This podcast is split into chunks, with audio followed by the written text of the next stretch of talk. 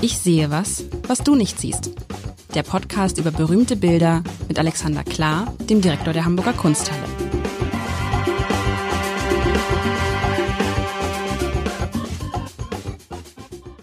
Herzlich willkommen.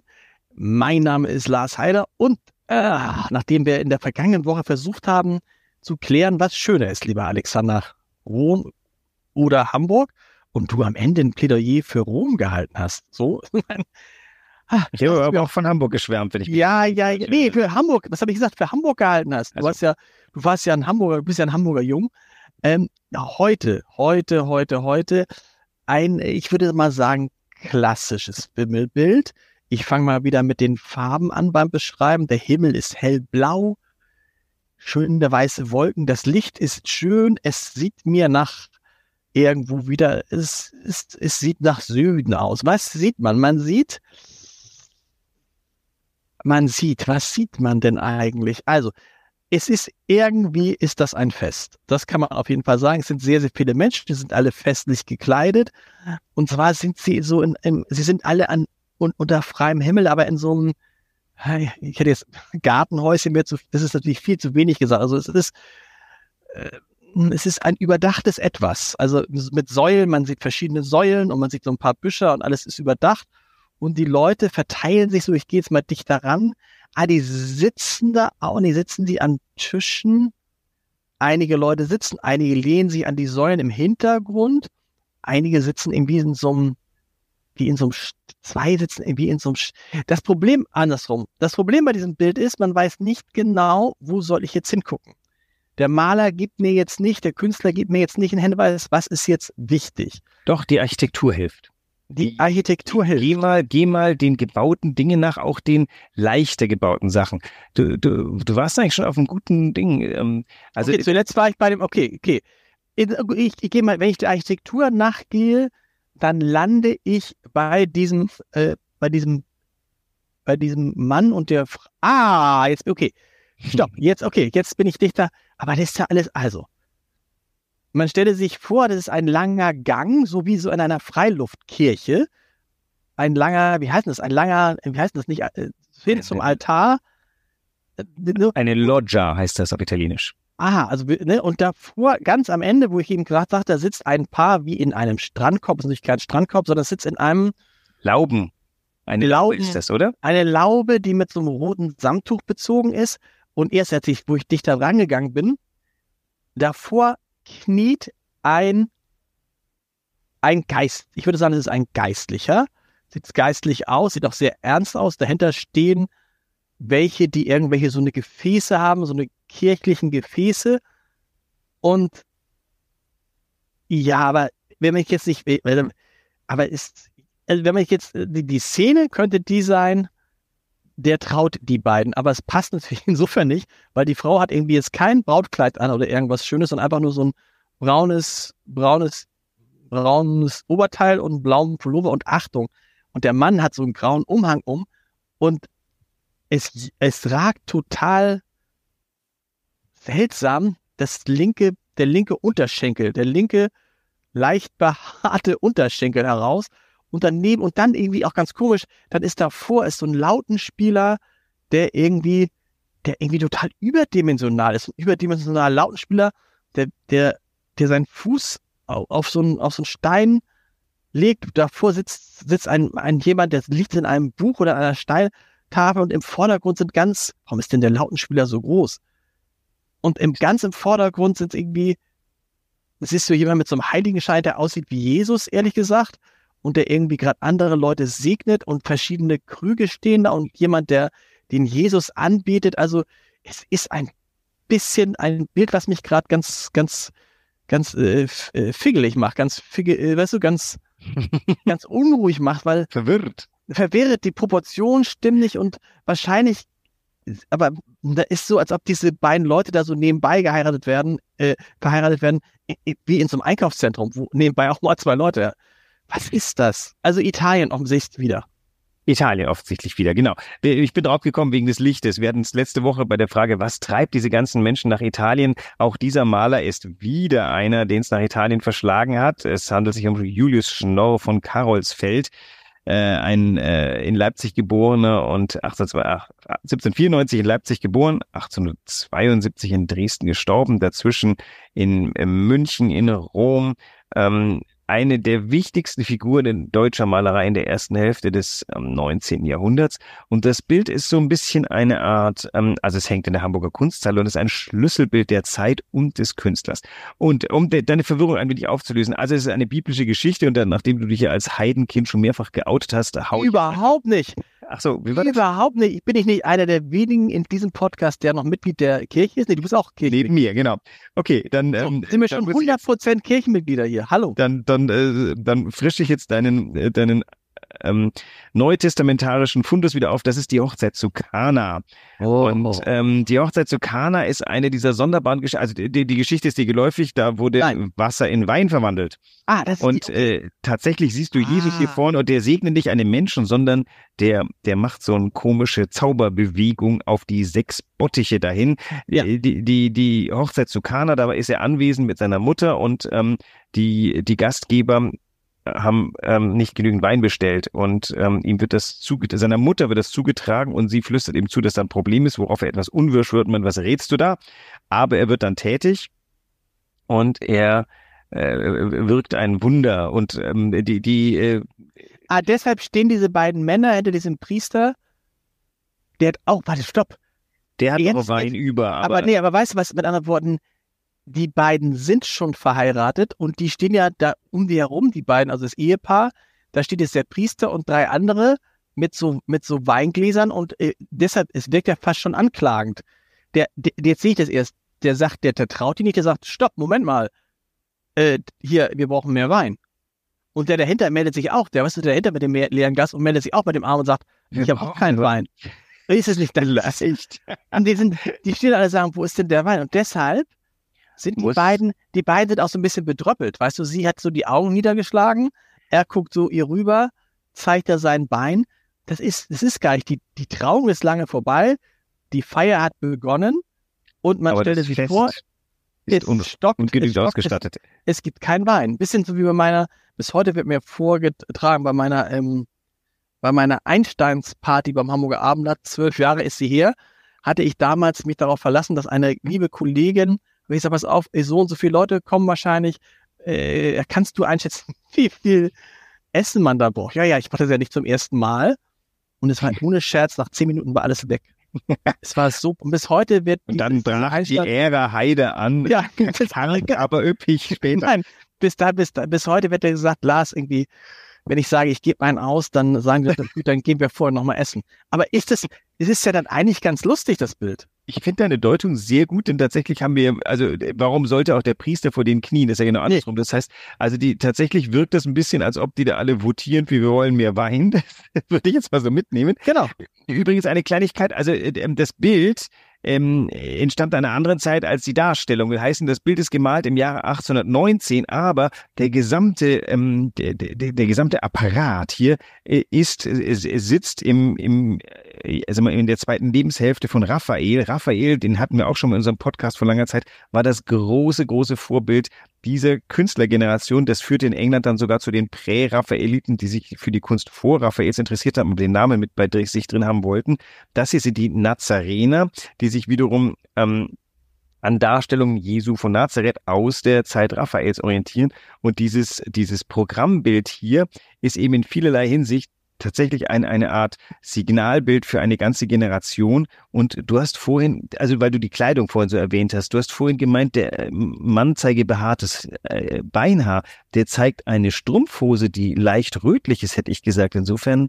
Nee, meinst du, nee, das ist doch aber das, nein. Also es, es ist ein richtig, du siehst doch, du siehst ja richtig, das ist ja, ist ja Hautfarben. Also ja. behaart, weiß ich nicht, aber, aber da sind der so Hautfarbe drin. Also ja, na, du siehst ja, das ist der Muskel, das ist der Unterschenkelmuskel. Ja, aber da ist ein, da ist wirklich, der hat eine Leggings an. Man trug das so. Ich suche mal gerade, ob wir es noch einen zweiten haben. Zum Beispiel haben wir es. Du meinst halt links, Leggings, ja? Links von Jesus hast du einen, noch auch einen jungen Mann und der trägt auch ein langes Kleid und darunter siehst du eindeutig, hat er wieder so eine. Ja, aber der, der Strumpfhose. Nee, aber der hat ja, der hat ja keine Hautfarbe mit. Das ist ja eine schwarze Strumpfhose. Ja, aber man, der andere hat auch keine Hautfarbe. Das ist doch fast. Okay, also hat, ja, also du hast recht. Ja, du hast recht. Das sind die beiden Jungs, die da diesen, die diese, die den Korb tragen vor den beiden, die Treppe hinauf wollen. Also Aber den Ehepaar ist es schon, denen ist es irgendwie so ein bisschen peinlich. Ne? So, ja, ja, das, äh, na, die Stimmung ja, hast du den- ausgelassen. Die Stimmung, nee, genau. Nee, nee, alle gucken so ein bisschen, oh, oh. Und den lauten Spieler fandst du zu groß geraten. Das ist halt der einzig erwachsene Mann unter den lauter singenden Mädchen, der äh, rechts zu seiner Rechten sitzt. Aber, aber guck dir doch mal bitte im Verhältnis an. Das Mädchen und der Lautenspieler. Der Lautenspieler Das wirkt, als wäre er irgendwie drei Meter, Wenn als wäre er so ein. Riese. Und aber- vor allem rechts, die, die Herren sind auch nicht so groß. Aber interessant. Und dann, der, der, eine, da rechts ist ja einer, so, ein- so ein, der hat so einen, trägt so einen Teller, der auch schon leer ist. Und da, da hält auch wieder jemand, ah, da hält auch eine, ganz links an der Seite, siehst du die? Eine Frau so den Wein hoch, die hat aber noch ein volles Glas. ja, die Frau ist auch ein Mann. Und wenn man, und wenn man dann, ist ein Mann? Ja, ja, man, die, Okay. die Herren trugen so Gewänder. Also in, Und dann, Ende- und, und guck mal in die Mitte zwischen den Säulen, wo da dieser, dieser Bischofsähnliche sitzt, weißt du? ja. Die sind auch alle ziemlich genervt und gucken und sagen, da ist auch so ein leeres Glas wieder. Ist Also, tatsächlich, Du, du siehst etwas, was ich vorher tatsächlich noch nicht gesehen habe, aber das hat doch dann der Herr Uwe Beck ganz großartig äh, gemacht. Das, äh, Herr Karolsfeld, Entschuldigung, Uwe Beck, der Ja. Karolsfeld. Ähm, also ich wollte hier vorher noch auf die Architektur. Das, das ist ja auch etwas, was die Deutschen sehr begeistert hat. Diese lichte, lockige, Arch flockige Architektur, ich fast gesagt, die, die halt offen ist, was man in Deutschland nicht so hatte, die kommt jetzt durch diese Gemälde nach Deutschland. Also wenn du ähm, äh, ähm, da von Potsdam an den Seen entlang fährst, wirst du feststellen, dass überall so landschaftlich reizvolle offene Lodgen, ganz, ganz München quillt über vor so offenen Lodgen. Das, das haben diese Maler mitgebracht. Und wenn du durch die linke, durch die äh, gebaute Loggia, also nicht dieses, diese, rechts ist ja mehr eine Laube, links mehr eine Loggia, Mhm. dann siehst du auf das Gebirge, dann schaust du nämlich auf ein Gebirge, was natürlich äh, okay, wenn das jetzt in, in Kana spielt, ist das nicht die Alpen, aber die hat ja der ähm, Chaosfeld gerade hinter sich gelassen und du blickst tatsächlich mit diesem Blick der Maler, die die Alpen hinter sich gelassen haben, nochmal kurz zurück auf den Horizont und hinter dir ist schon die Wärme der Sonne des Südens und das hat er in diesem Bild eingefangen. Der hat auch ganz tolle andere Sachen gemacht. Der hat nämlich einen Haufen Freunde und Kumpels da reingemalt. Das muss man sich auch vorstellen. Das ist, als ob ähm, jemand irgendwie ein, ähm, keine Ahnung, ein, ein, äh, äh, ein Jesus-Movie macht und alle seine Freunde dürfen die Jünger spielen. Zum Beispiel rechts sieht man den rausblicken. Das ist der Maler selber nach alter Tradition, der Okay. junge Mann.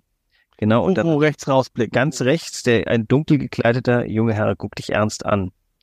Das ist der einzige, der dich an. Ah, okay, ja. Das ist nach Ach, alter. Tradition der Maler selber, genau. Und der steht dann immer rechts außen? Nee. Der Raphael hat das eingeführt in Instanzen des Raphael, sieht man ihn auch auf der, in, der, in dem großen Gemälde der Schule, in dem Wandfresko der Schule von Athen, schaut er uns freundlich an. Da sind äh, auch wieder alle Kumpels mit drin, die die griechischen Philosophen geben. Also der Michelangelo äh, und äh, wer gibt den Sokrates? Also der hat das, der Raphael hat alle seinen Freundeskreis reingemalt und in Gewänder gekleidet. Dasselbe macht jetzt der Schnauf von Karolsfeld auch, indem er in eine biblische Story lauter Normalos aus seinem Umfeld hinein baut. Aber weißt du, das ist ja lustig, finde ich immer. Ich kann das ja nur sagen, äh, weil ich ja ab und an mal Bücher schreibe und ich verwende da immer auch irgendwie Kumpels oder Leute, die ich kenne. Die Figuren, die, man sagt ja immer, die gibt's alle nicht, aber natürlich, die gibt's auch in dieser Funktion nicht, aber die werden dann aus verschiedenen Funktionen, aus, aus verschiedenen äh, Eigenschaften und Namen wächst dann wieder eine neue. Das ist ja eigentlich üblich, oder? Ja, Das werden doch Maler auch gemacht haben, dass du, du kannst ja, ja. nicht alles dir ausdenken. Nee, und vor allem, du musst, brauchst ja Modelle für eine lebensvolle Darstellung. Das Genau. heißt, wenn dir jemand bei, wenn, wenn dir jemand auffällt und du beschreibst das, dann kannst du dir natürlich in deinen Roman gleich einfließen lassen.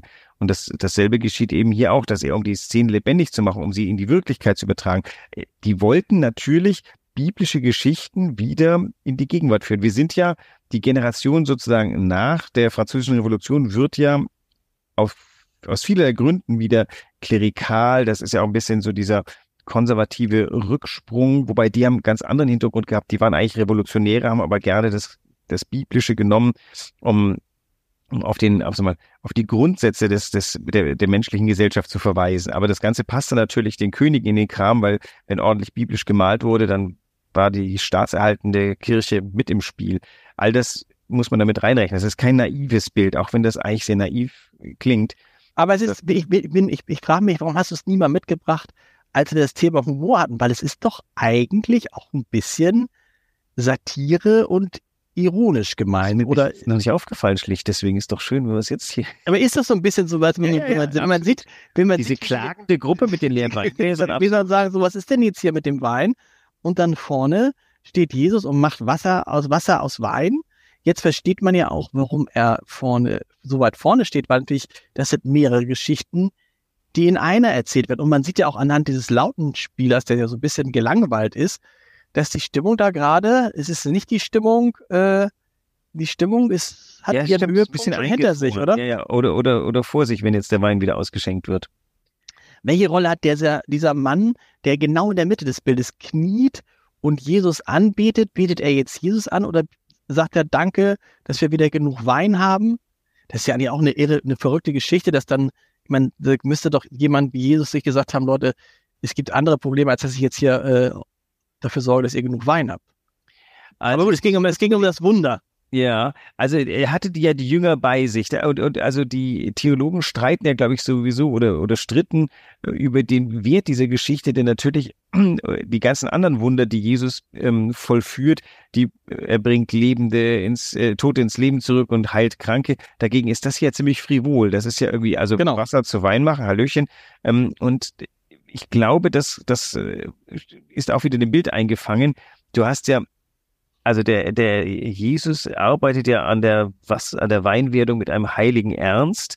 Ähm, das Ganze wird aber konterkariert durch das leicht komische Drumherum. Also der Knabe, der hey, guck, genau, guck mal, wie die beiden, die ihn so angucken, so, ja, hat den Blick, genau. Ja, genau. und der andere guckt schon, und der andere ja, schon, ist, so, schon, ist schon Wein geworden. Genau. Und, und seine Mutter guckt so ein bisschen, keine Ahnung, also die, links von ihm Maria, die ähm, interessanterweise nicht in die, in die eigentlich gängigen Marienfarben. Die hat nämlich der äh, Jesus hier bekommen. Blau und Rot ist eigentlich äh, der Maria gewidmet. Dann rechts von ihm ist einer seiner Jünger. Also man erkennt ja die heiligen mäßigen Menschen an den, an den heiligen Scheinen. Und das mhm. rechts, äh, ob seiner Jugend ist dann wahrscheinlich der Johannes. Ähm, der rechts außen ist ein ganz typischer Petrus-Typ ähm, wahrscheinlich sogar entliehen, behaupte ich jetzt mal, um das genau prüfen zu können, aus den Stanzen des Raphael. Wen ich nicht zuordnen kann, weil da müsste ich wahrscheinlich Bibel lesen, ist der Jünger in der Mitte mit dem rotbraunen Bart. Ähm, aber wenn wir die Geschichte, wenn wir uns heute nochmal die Bibel schnappen und heute Abend nachlesen, kommen wir wahrscheinlich drauf, weil es gibt möglicherweise drei Überlieferungen in drei Evangelien, dann haben wir schon die drei beieinander. Die das also sag mal, wie ist es denn 1819, hast du gesagt, es ist gemalt worden, wie ist es denn da angekommen in einer ja nach wie vor noch hoch äh, äh, christlichen, hochgläubigen Gesellschaft. Ist das dann auch so äh, empfunden worden, wie wir das jetzt empfinden? Hm, da macht einer auch sich ein paar Scherze? Naja, das war knackneu und du hast ja eine, eine Epoche heroischsten Malens hinter dir. Also die, die, die, das ist ja die Zeit, in der die Jacques-Louis Davids die französische Revolution begleiten, in der ähm, überhaupt Kriegsmalerei große Erfolge feiert, weil natürlich die Umstände kriegerisch sind. Und jetzt, äh, 1819, ist der Krieg seit vier Jahren vorbei. Und jetzt kommen so verinnerlichte Themen. Das geht natürlich einher, einher mit unserem, ähm, also wir haben den Epochenbegriff Biedermeier angewandt, was ein bisschen eine Gemeinheit ist, weil in dem Biedermeier sind auch einige große Revolutionäre groß geworden, die waren überhaupt nicht Bieder. Ähm, aber all das spielt rein in diese Gefühlsberuhigung, teilweise auch natürlich Unterdrückung. Im Biedermeier herrscht wüsteste Zensur. Das heißt, man muss sich in anderen, äh, andere Thematiken suchen und die Bibel, die war nicht zensurfähig. Also wer, wer Bibel malte, der konnte sicher sein, dass er damit durchkommt. Die haben das Vehikel ähm, der, der, Kirch, der, der christlichen Malerei verwendet, um andere Dinge anzubringen. Und tatsächlich, wir ja gerade sehen, der macht sich ein gewisses Vergnügen daraus, ähm, humoristische Elemente reinzumachen und das Thema so ein bisschen durch den Kakao zu ziehen. Also der Jesus hier, der ist ja dieser heilige Ernst, mit dem der hier beschäftigt ist, ähm, Wasser in Wein zu wandeln, das ist schon eindeutig ein, Späßchen, würde ich mal sagen. Ja, und das, deshalb frage ich mich, ob das in der Zeit nicht etwas Sehen wurde. Naja, oder ob das, also auf, jetzt guckt man drauf und ich finde es wirklich ein Bild, ähm, wo, also wo man sich äh, auch ein bisschen amüsieren kann, wo das Ganze eben tatsächlich, guck dir die beiden, guck dir die beiden an, die direkt neben Jesus stehen, genau wie du es gesagt hast. Dies, das, ja, ja, genau. Und ob das damals, ich könnte mir vorstellen, das ist ja, das geht ja fast in den Bereich von, nee, Gotteslästerung ist es nicht, aber Gottes Sohnlästerung ist es ja, ich stelle mir es so Anfang 19. Jahrhundert, weiß ich nicht. Ja, also ist aber so einfach ist nicht lesbar. Also es, es wird nicht, es wird jetzt nicht es, es hat ja mehrere Ebenen. Also dieser Kniede Petrus, der, der Zitat ist, da sind mehrere Zitate. Also hier, was, was er zitiert, das ist, ähm, das ist äh, bis zur Kunst von, von Raphael. Da sind einige andere, also Ghiberti, Ghirlandaio, Fra Angelico, alles ähm, Maler der, der Vor-Raphael-Zeit. Aber das, sag mal, die ganze Anlage wäre ohne Raphael nicht denkbar und die ganze Kostümierung liegt auch ungefähr so um 1500 rum.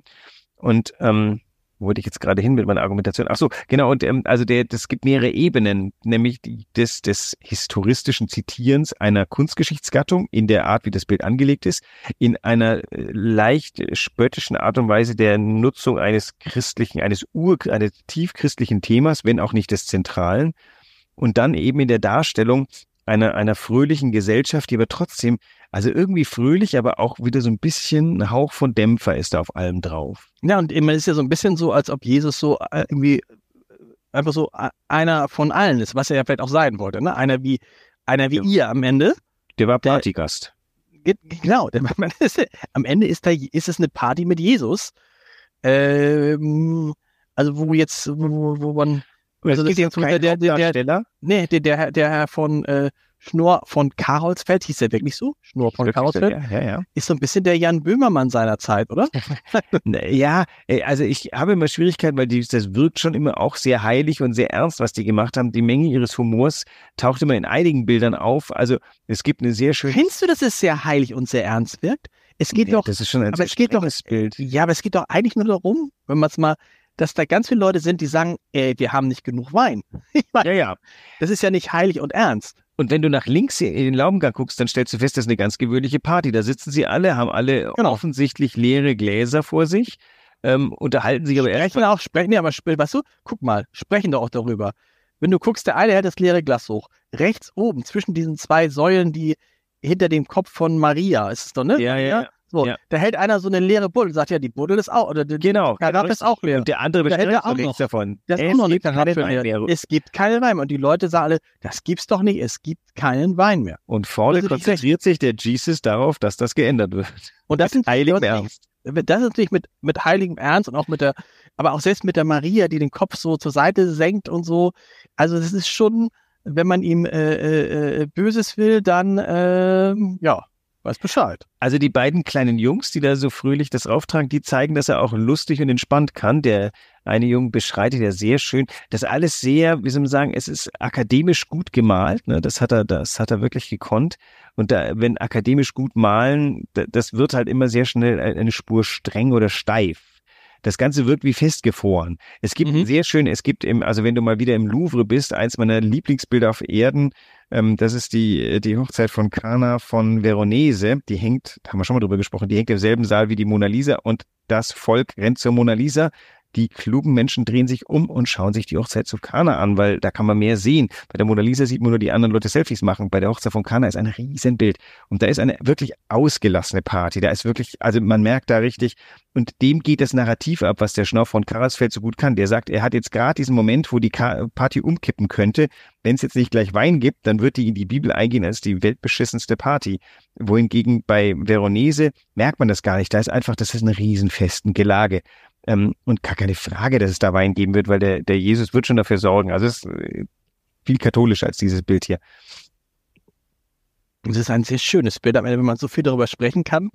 Und weil es eben äh, gerade dadurch, dass es so viel Zeug hat, ne, so viele verschiedene Bereiche, äh, man gar nicht weiß, wo man anfangen soll.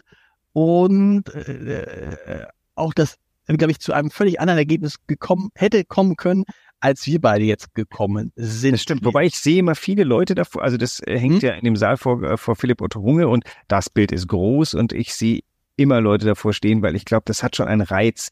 Du, du hast halt, das sind ja hier weit über 50 Menschen. Wir haben mal festgestellt, ja. der, der Mackart hat genau 50 Menschen. Ich glaube, dass äh, der Mackart wird übertroffen, nicht an Größe, aber an Menschenmenge.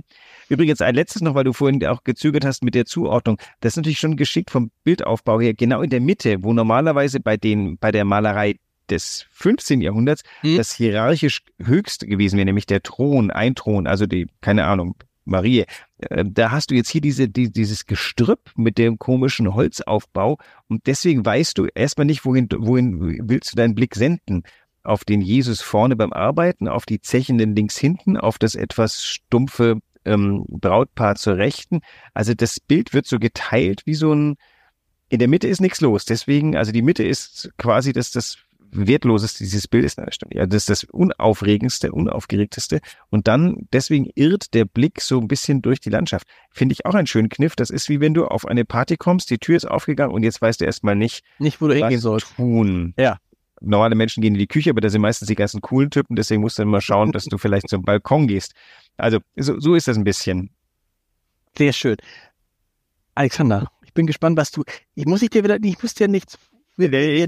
Du darfst ja mal nachdenken und dir mir zwischendurch. Licht, Licht ist, aber ich habe, glaube ich, Licht schon, aber Licht hast du jetzt ein paar Mal gemacht. Also je dunkler es wird, desto mehr Licht. Aber äh, mehr immer, Licht. Mehr, mehr, ja, du, du findest schon was. Bis nächste Woche. Bis nächste Woche.